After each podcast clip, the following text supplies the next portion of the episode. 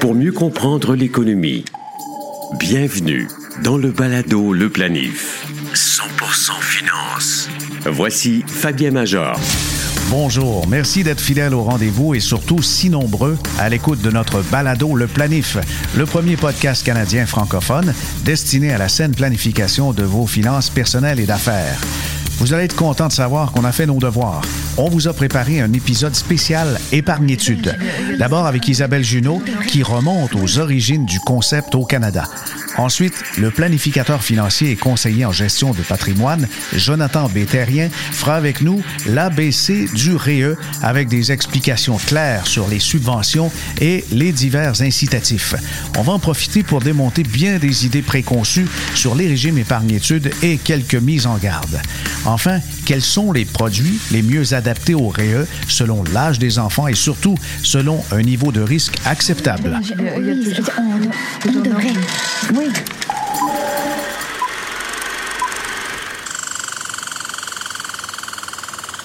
C'est au citoyen Jack Harvey Quinn que l'on doit le régime enregistré d'épargne-études au pays. Le REEE e a été créé officiellement par le gouvernement du Canada en 1974, rétroactivement à 1972, année où la Commission de révision de l'impôt a donné raison au contribuable Jack Harvey Quinn. Ce dernier avait effectué un placement géré par la Canadian Scholarship Trust Foundation, aujourd'hui Épargne CST. Ce placement, dans un compte en fiducie, était dédié à financer les études postsecondaires de son fils. À l'époque, les membres de la commission de révision de l'impôt ont jugé que M. Quinn n'avait pas à inclure dans sa déclaration annuelle de revenus les intérêts produits par ce placement, 110 dollars en 1970 puisque ce n'est pas lui qui les reçu au sens de la loi de l'impôt sur le revenu. Le gouvernement du Canada a décidé de porter la cause en appel et la Cour fédérale a maintenu la décision. La raison pour laquelle le gouvernement du Canada ne souhaitait pas accepter la décision de la Commission concernant l'inclusion du calcul des intérêts de ce placement au dossier de Jack Harvey Quinn est que près de 40 000 contribuables se trouvaient dans une situation semblable. Cela représentait plus de 6 millions de dollars en intérêts accumulés. En regardant attentivement toutes ces options, le gouvernement fédéral a opté pour une modification de la loi de l'impôt sur le revenu en introduisant le régime enregistré d'épargne-études. Le projet de loi C-49 a été déposé officiellement à la Chambre des communes en décembre 1974. L'inclusion du REEE e dans la législation fiscale s'est faite de façon rétroactive au 1er janvier 1972. Encore aujourd'hui, la structure d'un REEE e est la même qu'en 1974. Ainsi, à la suite de la naissance d'un enfant, les parents, grands-parents, parrains, marraines et amis de la famille qui souhaitent contribuer à l'éducation d'un enfant peuvent souscrire à un régime enregistré d'épargne-études. Un des avantages du programme est la subvention canadienne pour l'épargne-études SCEE, e, qui équivaut à au moins 20 de la cotisation annuelle au REEE. E. Versée par le gouvernement fédéral, cette subvention peut atteindre jusqu'à un maximum de 500 dollars annuellement et jusqu'à 7200 dollars à vie. Aussi, les sommes versées au REEE e s'accumulent à l'abri de l'impôt. Seul le bénéficiaire paiera de l'impôt sur l'argent retiré. Étant donné que de nombreux étudiants ont peu ou pas de revenus, le bénéficiaire du REEE e paiera habituellement peu ou pas d'impôts lors des retraits de l'argent du régime.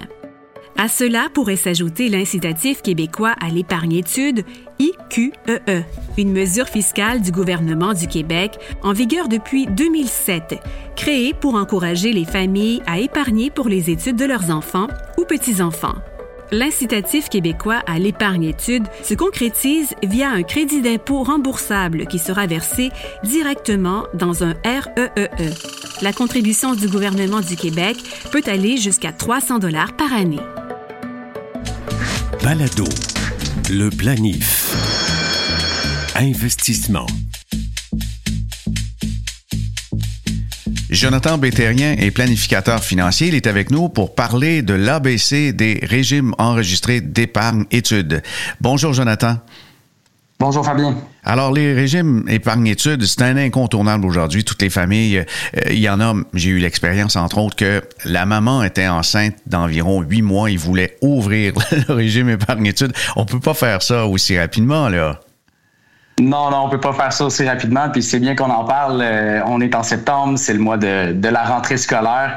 Euh, puis euh, qui dit rentrée dit frais de scolarité, frais de manuel.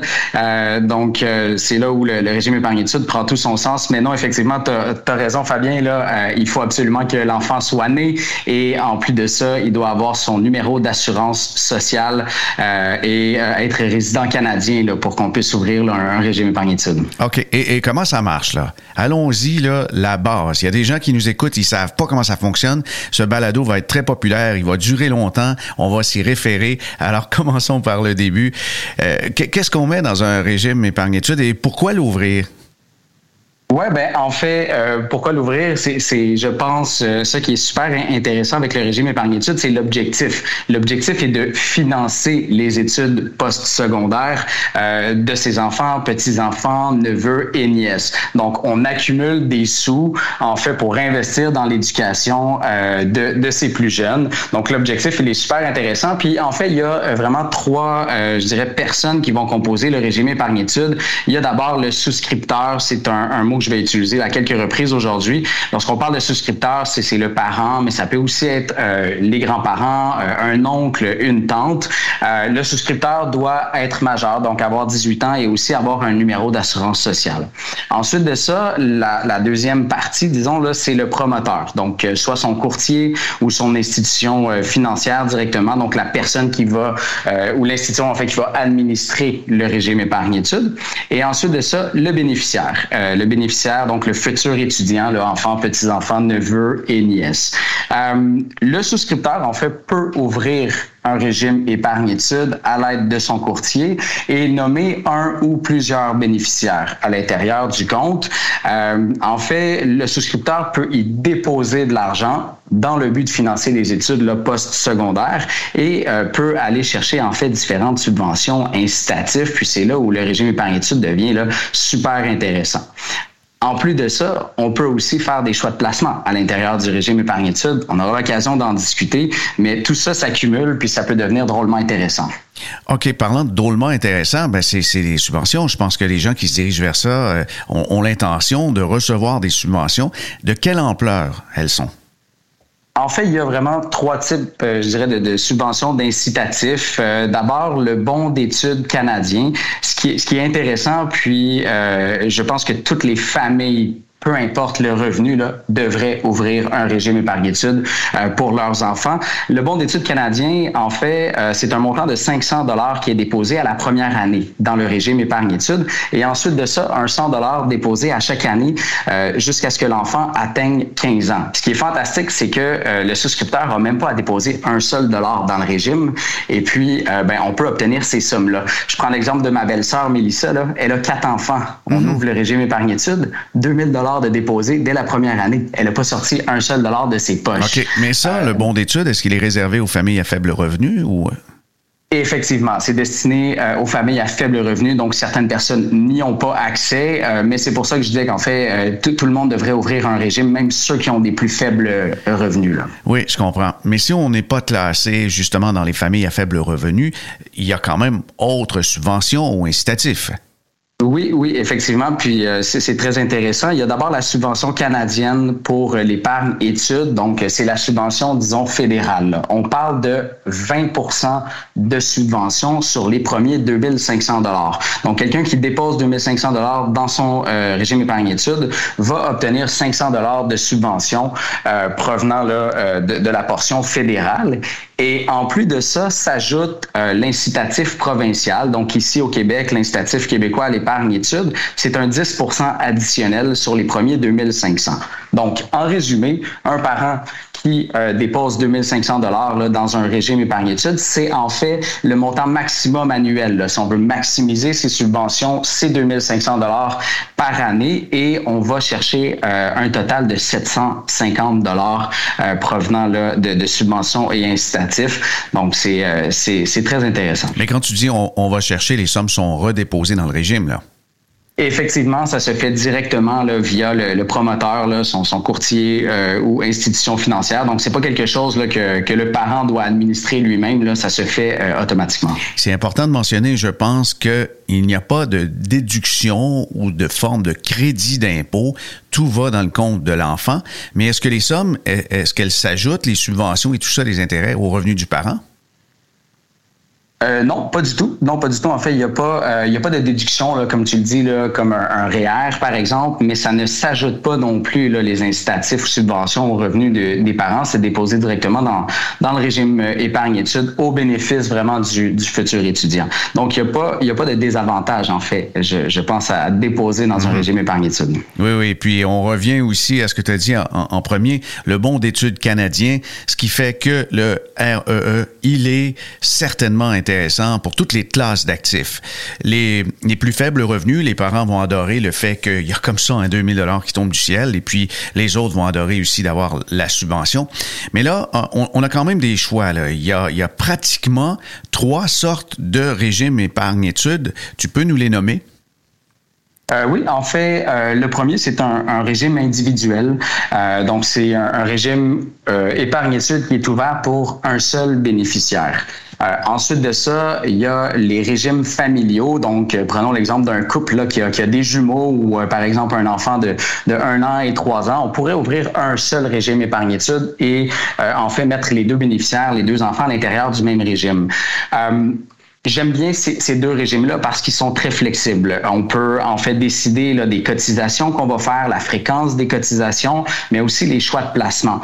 Puis euh, ça devient très très important là, si on ouvre un régime épargne-études et l'enfant a par exemple trois mois, ben cet argent-là va être utilisé là, pour les études post-secondaires. Donc euh, dans, dans, dans, plus de 15, 16, 17 ans, ça permet, si le profil d'investisseur est compatible, là, de, de, sélectionner des placements assez dynamiques puis d'aller générer une bonne croissance. Mm-hmm. euh, le troisième euh, régime, en fait, euh, c'est les régimes collectifs là, ou les régimes de fondation.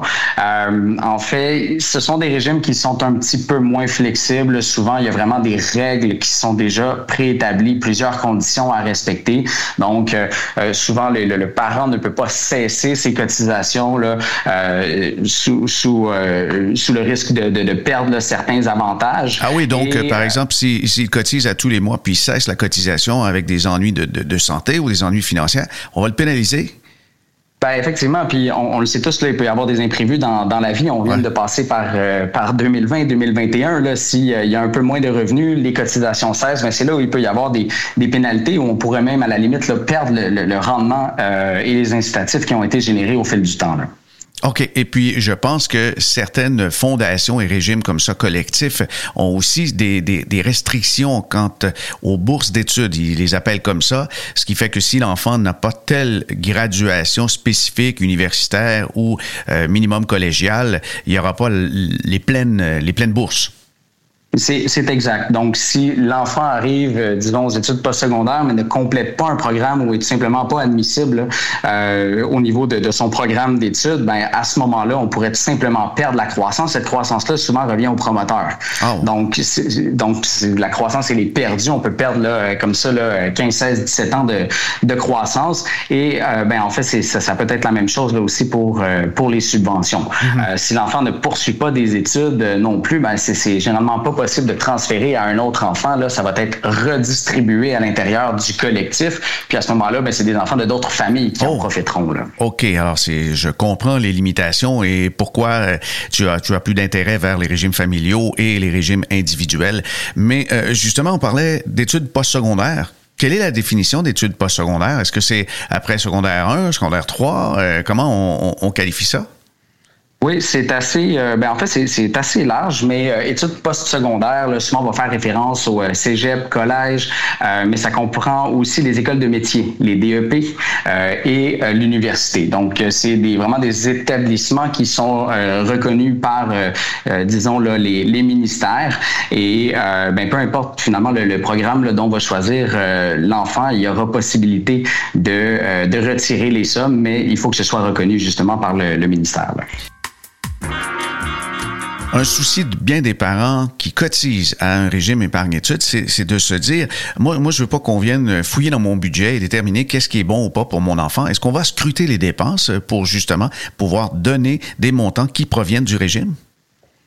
Euh, en fait, non. On doit fournir en fait une preuve de scolarité. on doit prouver en fait que l'enfant est inscrit justement à un programme qui est admissible. Mais ensuite de ça, euh, il y aura pas, il y aura pas d'examen à savoir où les sommes vont. Donc, ça peut être pour des, frais de scolarité, des frais de manuel, mais aussi par exemple des frais de, déplacement, de transport, des frais de loyer ou juste des frais tout simplement de subsistance. Si par exemple un enfant va euh, étudier à l'extérieur de, de sa ville, il y a certaines limitations au niveau des, des. Euh, parce qu'on voudrait pas, par exemple, qu'un enfant euh, euh, finalement s'inscrive euh, dans au cégep, par exemple, reçoit une lettre d'admission, finalement sort toutes les sommes du régime épargne-études et n'assiste à aucun cours finalement. Donc, mhm. pour la, première session, les 13 premières semaines, pour ce qui est des, retraits de paiement d'aide aux études, à ce moment-là, il y a une limitation de 5 000 Ensuite de ça, on peut sortir le, le montant qu'on veut, mais non, les dépenses ne sont pas scrutées. D'accord. Alors, il y a des preuves de fréquentation qui sont exigées,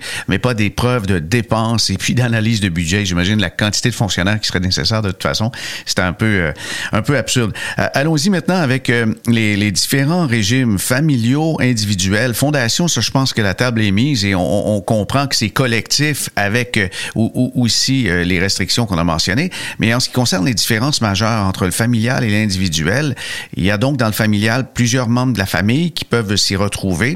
Mais qu'est-ce qui se passe si un des enfants ne fait plus d'études, puis là, il y a les autres qui sont dans le régime? Est-ce qu'il y a des formes de pénalité ou de compensation? Quoi donc? Hmm. En fait, non, il n'y a pas de pénalité. Euh, on se fait souvent poser la question qu'est-ce qui arrive si mon enfant ne, euh, poursuit pas d'études euh, justement post-secondaires Ben, qu'est-ce qui arrive à ce moment-là? Il y a possibilité en fait de transférer ce qui a été accumulé, que ce soit le capital, la croissance ou même les subventions à un autre enfant, euh, que ce soit un régime familial euh, ou individuel. Et euh, c'est important par contre de garder en tête qu'il y a une limite à vie de 50 000 dollars de cotisation par bénéficiaire. Donc, faut s'assurer de pas dépasser cette limite-là, sinon il pourrait y avoir un, un impôt supplémentaire. Mais c'est possible de transférer d'un enfant à l'autre s'il reste de l'argent dans le régime ou s'il n'y a tout simplement pas d'études postsecondaires. OK, alors 50 000 ça, c'est les, les, cotisations. Mais si on a fait des bons choix de placement et puis sur le long terme, les, sommes sont importantes, voire dans les 100 000 là, on a droit quand même de, de le maintenir, le régime. C'est exact, c'est exact. Donc, c'est vraiment les cotisations. Il faut distinguer les trois catégories à l'intérieur d'un régime épargne-études. Euh, donc, les cotisations, c'est le capital, le capital qui est déjà net d'impôts. Là. Euh, exemple, un couple qui reçoit une paye, là, il y a déjà une retenue à la source d'impôt. Donc, on prend cet argent-là, on dépose dans le régime épargne-études. Et ensuite, s'ajoutent les subventions dont on a parlé et la croissance euh, du placement. Donc, techniquement, la croissance, pas en fait la croissance, les cotisations correspond à la limite là, de, de, 50 000 par bénéficiaire dont on ne doit pas dépasser. Et ces cotisations-là vont euh, en fait toujours appartenir aux souscripteurs. Cet argent-là appartient aux parents. Ce qui est destiné au paiement des études, c'est plutôt les subventions et la croissance qui a été accumulée. Euh, tu seras sans doute d'accord avec moi, Fabien. Euh, souvent, les parents qui cotisent dans un régime épargne-études vont un peu oublier cet argent-là, puis ils vont se dire, ben ça va aller aux enfants. Donc, très souvent, le capital va aussi aller au paiement des études. Puis finalement, s'il en reste, ben, ça peut servir à d'autres à d'autres projets, euh, comme par exemple l'achat d'un véhicule, d'une maison, euh, etc. Mm-hmm. Oui, fréquemment, j'ai vu justement des régimes qui ont eu une accumulation importante dans le temps et les parents ont dit, ah ben, regarde, on va mettre ça de côté et euh, nos enfants pourront faire une mise de fonds pour la maison, etc. Ça part bien la vie, c'est sûr, puis des fois, les sommes sont drôlement importantes avec justement les intérêts composés. Mais donc, si on a 50 000 de mise de fonds, on comprend que c'est du capital qui, ont, qui a déjà été imposé et puis on a 5 50 000 de gains et subventions au fil des ans. Cette partie-là, par exemple, il n'y a pas eu d'impôt. Et j'imagine que le fisc veut aller se resservir là-dessus des fois. Oui, c'est un bon point. Euh, en fait, euh, il y a euh, une croissance qui se fait à l'abri de l'impôt. c'est important de se rappeler que pour maximiser les subventions, là, c'est 2500 dollars par année. Un parent peut déposer plus que 2500, mais il n'y aura pas de subvention sur ce montant-là. Mais une fois que cet argent-là est placé à l'intérieur du régime épargne-études, la croissance se fait exempt d'impôt. un petit peu comme un REER, là, où on paie de l'impôt quand on retire, mais il n'y a pas d'impôt à payer sur les gains durant la, la période d'accumulation. C'est là où ça devient super important de décaisser de manière intelligente parce que euh, la croissance se fait exempt d'impôts. Par contre, au moment des décaissements, euh, les subventions et la croissance est imposable dans les mains du bénéficiaire, donc de l'étudiant. Euh, souvent, les revenus sont assez faibles, les revenus d'emploi, s'il y en a durant les études, sont assez faibles.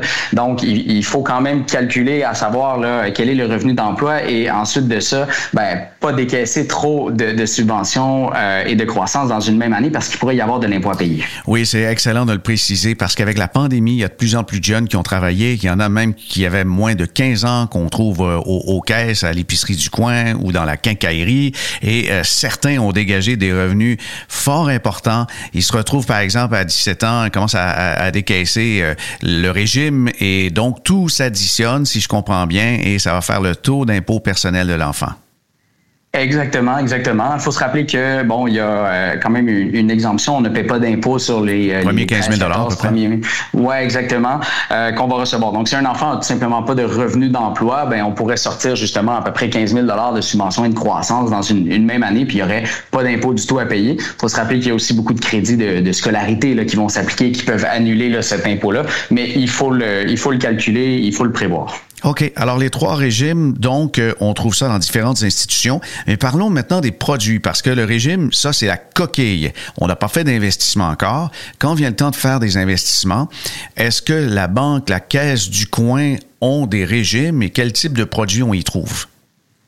Euh, oui, en fait, c'est euh, bien que tu le mentionnes parce qu'un régime épargne-études, ça ne rapporte pas 1 ou, ou 5-6% Ça va vraiment dépendre de ce qu'on va choisir de mettre à l'intérieur. Donc, une fois qu'on a ouvert le régime, on doit faire des choix de placement qui sont en lien avec son profil euh, d'investisseur. On peut choisir d'investir dans, dans, dans, par exemple, des, certificats de placement garantis, là, euh, mais ce qui est souvent suggéré, c'est plutôt d'investir, par exemple, dans des fonds d'investissement, donc des investissements à capital variable. donc, la valeur va fluctuer au fil du temps, mais si on a un horizon de placement qui est assez long, ben au final, ça vient à être euh, beaucoup plus rentable. Alors la banque, la caisse du coin va avoir une panoplie de produits qui sont d'ordinaire limité à sa bannière et quand on fait affaire avec un, planificateur qui peut être d'une bannière mais qui doit être autonome à ce moment-là, il peut avoir un très grand choix de produits. Quels sont les avantages qu'on va y trouver? Oui, bien en fait, on va parler ici de, de compte autogéré. Lorsqu'on a un compte autogéré avec son courtier, l'avantage versus euh, une institution traditionnelle comme une banque, c'est qu'on peut inclure des stratégies de placement qui proviennent de différentes institutions, comme par exemple des fonds d'investissement de, de fidélité, euh, Manuvie, euh, placement CI, euh, mais ça pourrait être même des produits de banque là, comme, comme BMO, entre autres. Euh, donc, on est en mesure, en fait, euh, lorsqu'un conseiller est autonome à l'intérieur d'un compte autogéré, d'aller sélectionner les meilleurs investissement euh, de euh, différentes firmes et de bâtir un portefeuille qui à ce moment-là va être beaucoup plus efficace, beaucoup plus efficient que des fois euh, quelques produits maison d'une seule institution. OK. Et on comprend aussi que lorsque le conseiller est plein exercice, c'est-à-dire qu'il n'a pas un permis restreint au fonds d'investissement, il pourrait aussi inclure des titres individuels comme des actions, des obligations, des fonds négociés en bourse et, quelques fonds d'investissement parce que lorsqu'on commence à être dans les gros montants, dans les 100 000 par exemple, ben on, on, on pourrait être intéressé par des stratégies qui sont un, peu plus pointues, mais qu'on ne retrouve pas au, au, comptoir. Bon, ça fait beaucoup de matière. Est-ce qu'il y a des, des, pièges, des mises en garde en ce qui concerne le régime, des trucs qu'il faut absolument pas oublier pour ne pas se faire pénaliser? Euh, oui, ben en fait, souvent ce qu'on va euh, recommander lorsqu'on arrive au moment des décaissements, c'est de sortir le plus rapidement possible là, euh, les subventions et la croissance. Parce que si, euh, par exemple, il n'est pas possible de transférer, disons qu'un enfant ne poursuit pas des études là, euh, très longues au niveau postsecondaire et il reste de l'argent dans le régime épargne études, on parlait tantôt qu'on peut le transférer euh, à un autre enfant. S'il n'y a pas d'autres enfants, par contre, on doit diluer le, le, régime. Puis ce qui se passe, s'il reste des subventions, ben, on doit les remettre au gouvernement euh, la croissance, euh, ensuite de ça, peut euh, soit devient en fait soit imposable dans les mains euh, du, souscripteur ou sinon, ben, ça peut être transféré par exemple dans un REER. Au moment où on décaisse le REER, c'est là qu'on qu paie l'impôt et le capital, lui, ben, il n'y a tout simplement pas d'impôt. Donc, au moment des décaissements, ce qu'on va faire en premier, c'est vraiment sortir les subventions et la croissance. Si les études s'arrêtent et il reste de l'argent, mais c'est uniquement sous forme de capital dans le régime, ben, il n'y a tout simplement aucune perte ou aucune pénalité. Donc, les pièges à éviter, ben, ce serait justement de, de qu'il n'y ait plus d'études dans, dans, le futur, mais qu'il reste encore des subventions et de la croissance. Ben là, il pourrait y avoir là, certaines, certaines pertes d'avantages. D'accord. On doit surveiller aussi, je pense, l'incitatif québécois à l'épargne études dans le cas des régimes familiaux si un des enfants va quitter le régime et il y a les demandes de, subventions des incitatifs, on devrait dire pour le Québec ensuite dans le régime, il y a des institutions qui ont des règles particulières. Hein? Oui, oui, effectivement. Donc, euh, si on a un régime familial et à ce moment-là, on commence à faire des décaissements, euh, mais qu'en même temps, on ajoute des sommes dans le régime pour des enfants qui sont, par exemple, plus jeunes, ben là, ça peut causer des fois certaines problématiques avec l'incitatif. Donc, à ce moment-là, on peut tout simplement démanteler le régime familial et faire des régimes individuels. De cette manière-là, euh, en fait, il y a, y a, personne ou les enfants qui sont plus jeunes dans le régime ne sont ne sont pas pénalisés. Bon, ben, en conclusion, Jonathan, je pense que c'est suffisamment complexe que c'est important de se faire bien accompagner et avec un planificateur financier, je crois que les gens vont avoir leur juste et on va pouvoir euh, tenir compte de tous les tenants aboutissants puis éviter les, les pièges qu'on a mentionnés. Alors, merci beaucoup de ces précieux renseignements. Ça va aider bien des familles, j'en suis convaincu. Planifiez mieux avec le balado Le Planif. Avoir un REE, c'est bien, mais avoir un REE bien investi, c'est mieux. Comment sélectionner les produits d'investissement qui vont dans le régime épargne-études de nos enfants et de nos petits-enfants? D'abord, ben, c'est celui euh, qui contribue dedans qui doit évaluer son profil d'investisseur, mais il faut qu'il pense aussi que les sommes ne lui sont pas destinées totalement. Si quelqu'un veut garder de capital, ben là, bien sûr, son profil a du sens, mais s'il veut le redistribuer au complet à ses enfants et petits-enfants, il doit réfléchir un peu à l'utilisation, le nombre d'années, l'horizon de temps et aussi les risques avec ce qu'il connaît et aussi ce qu'on lui conseille. Ça, c'est très important, cet aspect, parce que vous avez énormément de choix, surtout si l'enfant est jeune. Prenons par exemple les, enfants, euh, les bébés naissants. On a un, un jeune qui a peut-être quelques semaines, il a déjà son numéro d'assurance sociale, il est citoyen canadien, on peut lui ouvrir un régime épargne-études. Eh ben là, toutes les possibilités sont là. Elles sont très nombreuses. On peut investir dans des produits traditionnels, comme par exemple les euh, certificats de dépôt, les fonds d'investissement. On peut y aller dans les actions individuelles. Alors, voyez la panoplie et le niveau de volatilité est très élevé. Évidemment, je, je ne conseillerais pas aux gens de prendre des investissements dans des petites entreprises, des minières ou des sociétés qui pourraient perdre totalement le capital parce que là, bien sûr, on, sera perdant. Là. On veut euh, financer les études de nos enfants et petits-enfants. Encore faut-il qu'il reste du capital. Alors, allons-y euh, de manière stratégique on a un jeune qui a un horizon à très long terme, de 15 ans, 17 ans même, avant de retirer des sommes, alors évidemment, on pourrait utiliser des actions. Les actions, ce sont des actions peut-être domestiques au Canada, de sociétés bien établies qui versent de bons dividendes. Vous pourriez avoir un portefeuille 100% investi en actions et pourrait être aussi en FNB ou fonds commun de placement qui ciblent les mêmes catégories, où vous pouvez aller du côté international. Il y aura plus de volatilité et probablement plus de rendement aussi. Si cependant la volatilité vous effraie, vous avez peur aussi qu'en rendu en fin de course, il y a peut-être une, correction euh, boursière la veille justement de la fin des études post-secondaires. Alors vous pouvez miser sur des investissements qui contiennent un peu euh, d'obligations et de liquidités comme ça, les, fonds de type équilibré ou FNB de répartition d'actifs tactiques avec des obligations, avec de la liquidité, vont euh, finir par faire un, un, contrepoids. Je sais que 2022, c'est pas un bon exemple parce que là, les obligations n'ont pas fait le travail, là, mais c'est une situation exceptionnel qu'on ne retrouve pas fréquemment. Alors, on a un placement diversifié qui peut convenir aux investisseurs, aux parents, grands-parents qui sont plutôt de type modéré, voire équilibré, équilibré de croissance, équilibré de revenus. Ça, ce sont des opportunités. Vous avez aussi des combinaisons vraiment intéressantes qu'il est possible de faire avec un régime épargne-études. Par exemple, le capital peut être très prudent dans du marché monétaire, dans des fonds d'obligation, dans des titres individuels euh, qui sont protégés, comme les certificats de dépôt. Mais la subvention, elle, vous pouvez l'investir dans quelque chose de très dynamique, ce qui fait que vous dites, ben, le capital, lui, je ne le perdrai pas, j'ai pris quelque chose qui bougera pratiquement pas, mais les subventions, c'est un cadeau du ciel. Alors, si j'ai des rendements supplémentaires qui s'additionnent avec des investissements dynamiques, ben, ça sera ça de plus. Alors, comprenez, j'ai donc euh, mon montant de base, 30% qui correspond aux subventions et incitatifs qui sont investis peut-être sur le marché des actions. Et là, j'ai une belle combinaison. L'inverse est aussi possible pour ceux qui sont plus dynamiques et qui n'ont pas crainte de la volatilité, on investit le capital principal dans des titres de participation comme des actions canadiennes et internationales américaines et la subvention qu'on ne veut absolument pas perdre, elle, elle est déposée dans des véhicules sécuritaires comme marché monétaire et autres. Voyez, c'est une très belle euh, combinaison. Enfin, je vous invite à la prudence quant au, au type de REE fondations, ces types-là, maintenant, on dirait qu'ils vont fournir des accompagnements supplémentaires. C'est un peu des gadgets, là, comme euh, par exemple des lignes téléphoniques pour avoir du soutien, tutorat scolaire. On, on a des fois du coaching de toutes sortes. Eh bien, faut les payer c'est sûr, faut les payer. Et si les sommes sont dirigées de ce côté-là avec des, des, surplus, des options, ce ne sont pas des sommes qui vont travailler à l'intérieur du capital et des subventions. Parce que le régime épargne-études, il est quand même très simple à comprendre. Les, les régimes qui sont familiaux et individuels sont simples à comprendre. L'accès aussi pour retirer les sommes, c'est simple à comprendre. Alors, inutile de rajouter plein d'options qui ne font que rajouter des frais, à mon humble avis. Ah oui, ben, je, oui, on, on devrait. Oui. Ça termine cet épisode spécial REE. N'hésitez pas à le partager avec vos proches, surtout ceux qui viennent d'avoir des enfants et des petits-enfants. En terminant, je vous rappelle que chaque samedi, vous pouvez assouvir votre soif d'informations financières grâce à la section hebdomadaire Votre argent de l'infolettre Info Bref. L'abonnement est gratuit. Vous n'avez qu'à entrer votre adresse courriel dans le formulaire qu'on trouve sur le site infobref.com. Ici Fabien Major. À bientôt.